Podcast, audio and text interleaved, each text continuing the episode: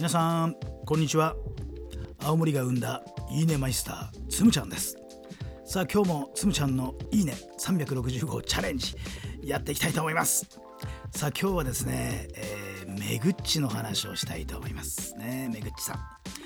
めぐっちさんはですね、えー、足の専門家なんですね。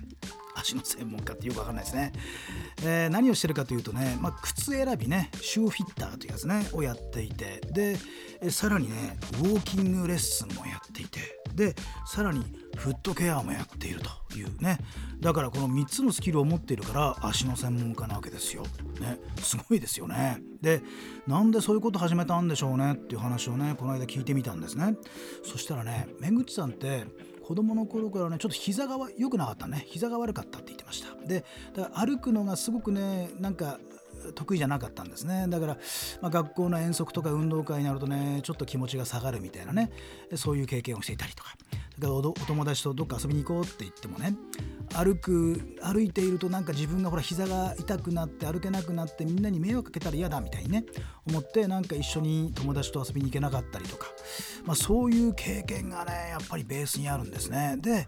ご自分がね結婚なさってお子さんができて自分の子供にはそんな思いをさせたくないなというところから始まったと言ってました。ね、で靴をねしっかりねなんか選ぶ、ね、その人の足に合わせた靴を選んでいくと歩き方が変わって負担がね全然軽減できるということをね気づくわけ。ね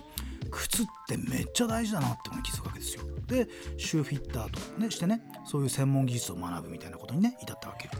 でさらにね歩き方も大事でしょ、ね、歩くフォームってあるのね。みんな癖があってね、えー、その癖によってなんか体に不調が出たりするわけですよ。だからねすごくその人に合った歩き方をすると非常に快適なんだということ。ね。それからまあもちろん足は疲れるしね足の裏っていろんなツボがあったりしますからそういうフットケアもするとまた非常にね、えー、歩くことが楽しくなっちゃいますよみたいな人生変わりますよみたいなことをめぐちさんはお伝えしてるわけですよ。いや素晴らしくないですか？ねめぐちさんねこの膝の悪かった子供の頃を超えてね富士山登ったりね屋久島のねあの屋久杉を見に行ったりとかね非常にアクティブな毎日を過ごしてるわけですね。素晴らしいですね。いやだから今日はね僕はねめぐちさんに言いたいんです。ね。めぐちいいね。歩くのは楽しいってほんと素敵だよね。